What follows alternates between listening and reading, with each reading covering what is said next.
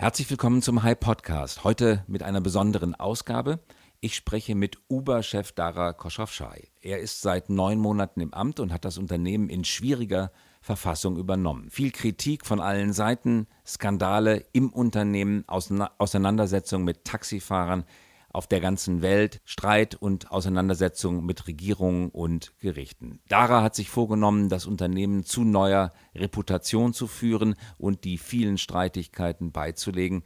Einiges davon hat er in seinen ersten Monaten im Amt auch schon erreicht. In dieser Woche war Dara in Berlin als Gast der NOAA Internetkonferenz. Das ist die wichtigste Konferenz, auch die größte, die hier jedes Jahr im Frühjahr stattfindet. Axel Springer ist einer der Mitveranstalter. Ich hatte die Freude und auch die Ehre, Dara auf der Bühne interviewen zu können, vor großem Publikum, mehrere tausend Leute im Saal.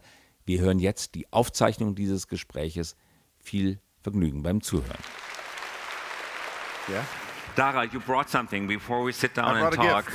You brought a gift to the city yes. of Berlin. What is this? So this is our new uh, Jump e-bike. This is a company that we uh, bought a, a few months ago. Uh, and we're very excited to bring this bike to Berlin. The team is very hard at work to get these bikes uh, into the city by the end of the summer. And what is really cool about these bikes is that they are electric assisted bikes. Uh, so when you get onto these bikes and you pedal, you feel like Superman. It's amazing how fast you go, et cetera, and how effortless it is. And the interesting thing about e bikes is that because it's so easy to go on these bikes. The distances that our consumers actually use these bikes in the US, the average distance is over four kilometers. And when you get to distances like that, actually 30 to 40% of our Uber trips in a city are under four kilometers. So this is actually potentially replacement for Uber trips uh, so that we can be bigger than just cars. We can be about mobility within a city, and we can actually help resolve the traffic issues that I think every city is facing. And has a reach, there. reach of 40 kilometers, roughly, right? Uh, roughly, yes. Yeah. On a full charge, obviously, most of the trips are shorter than that. Uh, there's a lock in the back too, so that these trip these bikes aren't going to be kind of in the middle of the sidewalk. They actually attach to bike racks, etc. Uh, so it's actually really, really beautiful product and pretty excited to bring it to Berlin. Well, good luck with that. Let's Thank have a seat. So why don't you sit over there? Uh, Dara, you, you brought another piece of news um, as well, uh, talking about electric. You're going to move into electric cars in Berlin as well. Uh, yes. Tell us a bit about that. Yeah, we're um, launching again this year Uber Green in Berlin as well. Uh, so this is, these are all electric cars uh, that we're launching. It will be a separate choice for you to uh, use on the Uber app. It'll be the, the kind of cheapest option possible, uh, similar to X, et cetera. Uh, and again, this is part of our looking to work with cities on mobility, but also make sure that we are um, promoting electrification.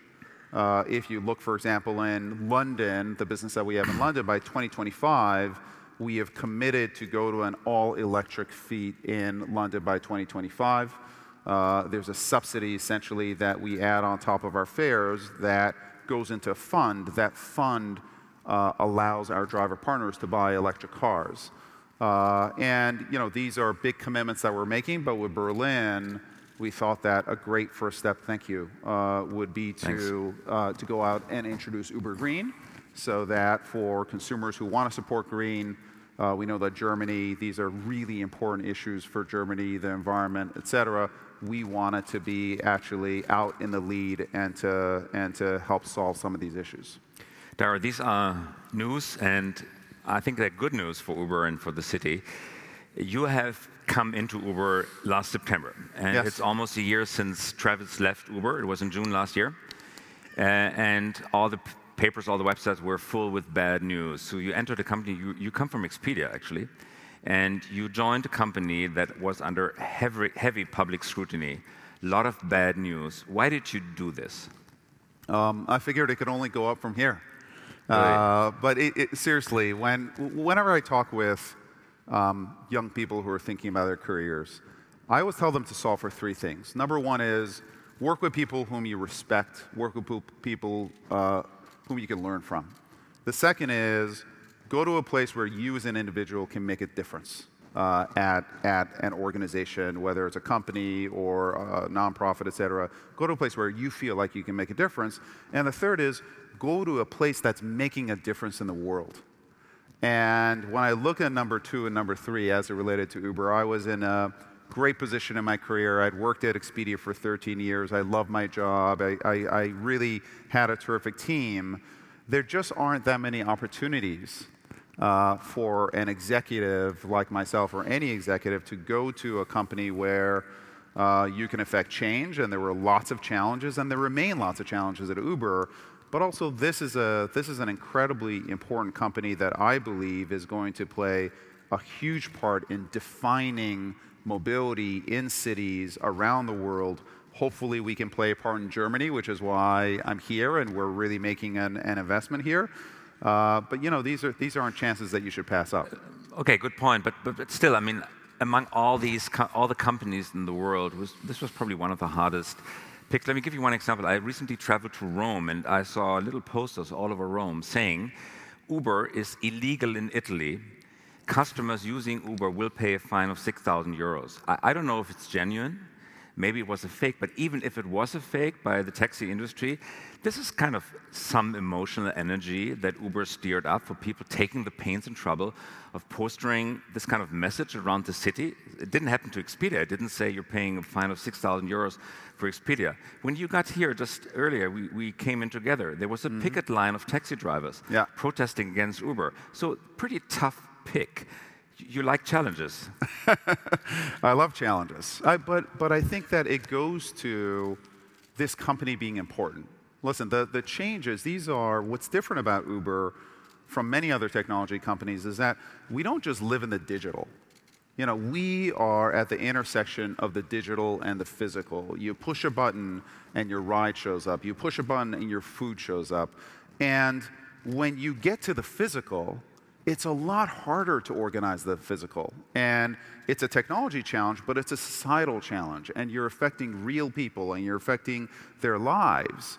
And, and when you're changing traditions, when you're changing how people move in a city, there are constituencies that you may anger, but we have a deeply, deeply held passion that we want to democratize mobility. We don't believe mobility should be available to only people who can afford a car. We don't believe mobility should only be available to people who live in city centers. Uh, we believe mobility should be available to people living in the outskirts, people who may not uh, live close to a train station. Uh, and we think these folks are underserved. And we think that a system like Uber, and we don't think we'll be the only ones, uh, but a system like Uber uh, that brings supply and demand together in a dynamic way that's based on identity for the passenger and uh, for the driver partner as well, so that there's a real incentive to create a really strong service. Um, we think that's an important product going forward, uh, and we want to play a leadership role. And we're actually opening up our platform so that we're not just about cars, but we're about bikes, uh, we think we can be about trains in the future, et cetera. We want to serve cities and people who live in cities and outskirts who want to get from place to place. That's going to be our mission. And th- that is a good mission. And there obviously are some illegitimate protests against this for some reasons because people don't want to be disruptive. Understandable, but still a good point from your point. But Uber had a lot of internal problems as well. Let's talk about culture yes. for a moment. And may, if, I, if I may, I'm just going to raise a couple of culture issues. Sure. And ask you to um, your way to fixing them. Sure. First of all, the macho culture in Uber, not respecting women, um, sometimes sexual harassment cases or at least allegations. Uh, you come in. What are you doing to change this kind of macho culture?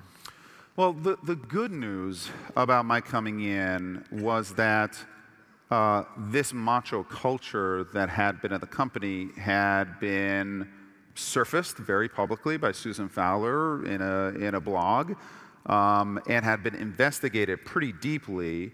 Uh, and, and frankly, the, the uh, uh very significant number of the leadership turned over, had to leave the company, rightfully had to leave the company as a result of some of the culture that they set up, et cetera. So I really came to the company at a point where the company had an enormous crisis on its hands, um, both in terms of culture but, and in terms of business. And there's a saying, never let a good crisis go to waste. And the great news was my coming in, I didn't have to convince the company that this macho culture was wrong. I didn't have to convince the company that while the culture had led the company to grow at unprecedented rates, it had gone too far. Everyone at the company knew it. And they were looking for a new leader, not to say that we had to change culture, but to plant a flag and say, we're going here, both in terms of strategy and culture. And so one of the first things that I did was I went to the company and we crowdsourced what we thought that the cultures and the norms of the company should be. And we call them norms because it's not about you know, words on a wall, it's actually about behavior. Uh, and it came from the teams, uh, those norms, and, and those norms now are guiding our behavior. And one of the ones that is kind of resonating in the halls and how people act uh, more than any others is we do the right thing, period. Uh, that's, that's, that's, one of your signature claims, right? Yeah, do the right thing, so. period. Yeah. Yes. Yeah. Let's come to a second uh, point that was always been under a lot of public scrutiny. It's your your relationship with drivers, mm -hmm, uh, mm -hmm. putting all the burden of Social Security and social insurance and health insurance on them. You addressed that issue as well. We did. Uh, last week we made an announcement uh, when I was in uh, in Paris. Uh, I guess it was two weeks ago that we partnered up with AXA, which is a very, very large insurance company, uh, to offer our driver partners for free, and every single one of our driver partners in the EU, insurance coverage so that if they have an accident, if they get sick, um, maternity leave, paternity leave, so that they have the same kinds of protections that you associate with full time work. And, and I think for us, as we think about our company, we are a mobility platform, but we're also a platform for opportunity. There are 3 million driver partners who use our platform either for full time work sometimes or part time work. It's really up to them. They can be their own bosses. But there's this idea in, in societies, which is if you're a full time worker, you get benefits, you have social protections, et cetera. But if you're a part time worker, for some reason, you're like a second class citizen you don't get benefit, uh, you don't get benefits, et cetera. You're not covered. And we think that the future work isn't about companies. You know, work used to be you go to a company and you would have your whole career there. Um, we think the future work is about the work itself. And it's not just drivers, et cetera, but we think higher and higher skilled workers are, over a period of time, going to elect to be their own bosses. And we want to try to define what that looks like and I think this is the start of the definition, which is we believe that social protections should come with part time work. And to some extent, we think a model could be a model where it's shared by the various areas and the companies uh, or enterprises that you, that you work for. Okay, this is your second time in Germany since you took office, which yep. was in September. So, quite a lot of um, visits here, two visits in such a short time. I like the country. It's very you nice. like the country. It's yeah. important it because is. you did sell off Southeast Asia. Mm -hmm. You did mm -hmm. sell off Russia. So you're kind of concentrating yourself on the Americas and on Europe. Germany and Latin America and Africa. Yes. So there are a number of markets we're going after. And, and uh, Germany being the largest mark, market in the European Union, it is important for you. It's, it's hugely important. And this is.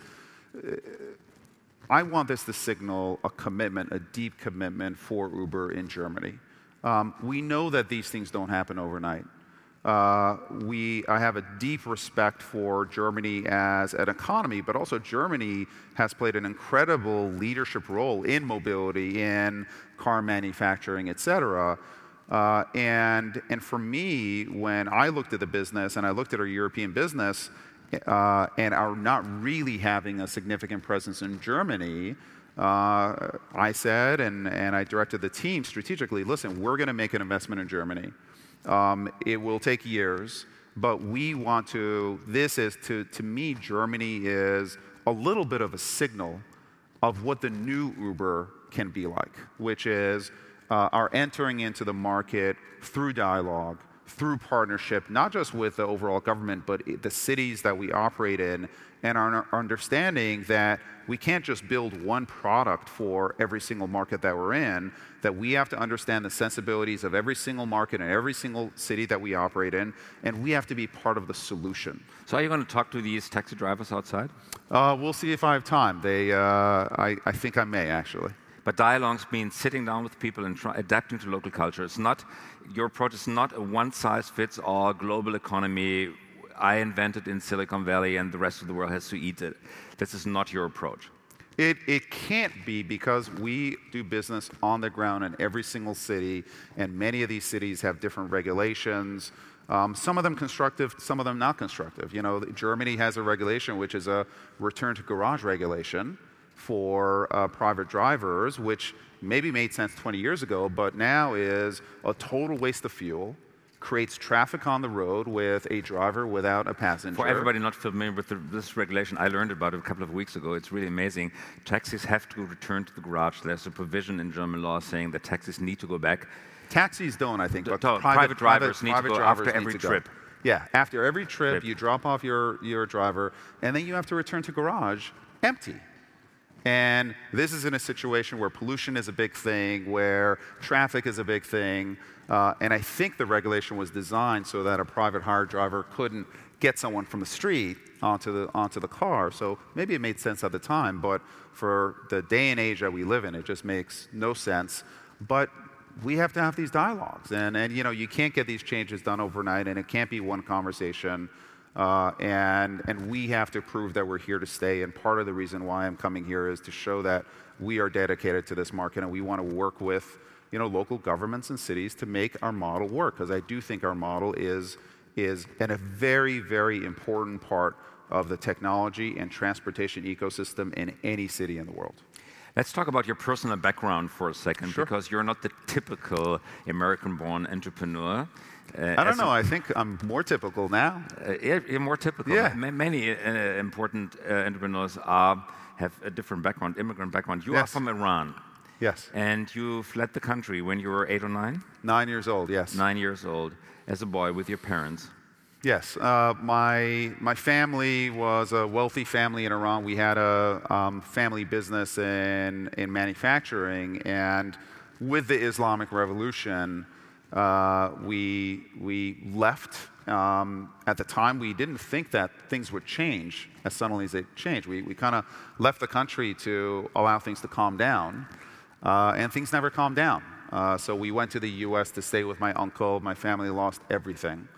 so you were penniless I, I, I, wouldn't say penniless, but compared to where we were in Iran, uh, we really lost everything. We went from living in a mansion to a three bedroom condo. Listen, we, we lived a middle class existence in the US, and I was lucky enough uh, where the US at that time was a place that welcomed immigrants. Uh, and while there was an adjustment for us to go into the States, we spoke English uh, we adjusted to the country, and, and my family's made a, my, my parents made an investment in my and my two brothers' education, and we got to go to private school, and we had a great education, and we've rebuilt our life uh, in, in the US. But I, I just feel incredibly lucky. I think that a lot of Americans don't appreciate how special America is. They don't appreciate this, this thing called the American dream where if you have respect for rule of law, if you get an education, if you work hard, you can create a life. And my family's been incredibly lucky to have been able to create a life in, in the US. And that's one of my personal goals is to, to speak out and to, to hopefully um, continue that in a world that is being uh, more and more reactionary to immigration and, and the issues that it brings out. So, what's your personal view on this? At your not this your administration, Trump's administration's view on immigration and on canceling the Iran nuclear deal? Well, I think on the, on the immigration side, listen, it's it's it's reactive. It's not unique to America, uh, and and I think it is. It reflects some of the issues going on in society, but I think that the, the truth is that immigration is an ed- engine for economic good, half of the uh, CEOs of S&P uh, of the S&P 500 companies in the U.S. are, are run by immigrants or, or sons and daughters of, of immigrants. So it is a force for good. This is it's it's a reaction at a point in time, and I think leaders my, like myself have to speak out uh, and and hopefully get us to a better place. Um, you know, I think as far as the Iran nuclear deal uh, goes the, the, I think what Americans don't really appreciate, I think Europeans do actually, is that the Iranian culture predates Islam. It's much deeper than the religion. Uh, and we're in an unfortunate circumstance, which, with the Islamic Republic being in charge, I think Iranians are, um, are labeled with some of these extremist views uh, when in fact the Iranian culture is incredibly strong. Iranians are very well educated. Women in Iran are, are smart, they, they work, they, they hold a very important uh, part in their culture, and education is very much valued across the board. So I think that the potential for Iran is enormous. Uh, and we're just in a very unfortunate spot now. I think that right now, what's going on again between the US and Iran is not constructive. Um, but I think in the end, the Iranian culture and the education system will win out. When that'll happen, I don't know. Has President Trump ever called you and asked for your opinion as an immigrant and entrepreneur? Um, he is not one of the persons that, uh, I'm not one of the persons that he calls, and I don't think I will be anytime soon. Maybe you should go on Fox News and then he watches you. That's a great idea. yes. Dara, give us, because our time is running out, give us a view on what Uber should be, could be, and will be over the next, let's say, five years. Uh, your quote is saying that Uber could be the Amazon of transportation. What is meant by that? Yeah, I think what, what I mean by that is that for us, cars are to us, I think, what books were to Amazon we are in the mobility and transportation space, and we want to be the platform that you come to if you live in a city or outskirts of the city, and any way that you want to get from point A to B, we want Uber to serve you. We may tell you to walk, but if you, we want Uber to be there. If you uh, want to get a car, hopefully, if you pool, we'll go into high capacity vehicles. We want to work with public transport. We want to be offering bikes. Any way for you to get from one point to the other point in the place that you live in, we want Uber to serve you. Essentially, we want to be the Amazon of mobility and transportation in the cities that you live in. Uh, we think it's an incredibly exciting vision. Um, we can't do it alone. We are going to be offering third party products. Just for example, in, in Germany, we offer taxis. We have 1,500 taxis on our platform. We hope to get more. So I think one of the messages that I want people to hear is we are a platform, and ultimately we will be offering many, many providers transportation mechanisms. We will just make it delightful uh, we'll make it end to end and incredibly easy to use. Dara, thank you very much for being so open and thanks for joining us. Thank you. Das war der High Podcast. Vielen Dank fürs Dabeisein und wir hören uns wieder in der kommenden Woche.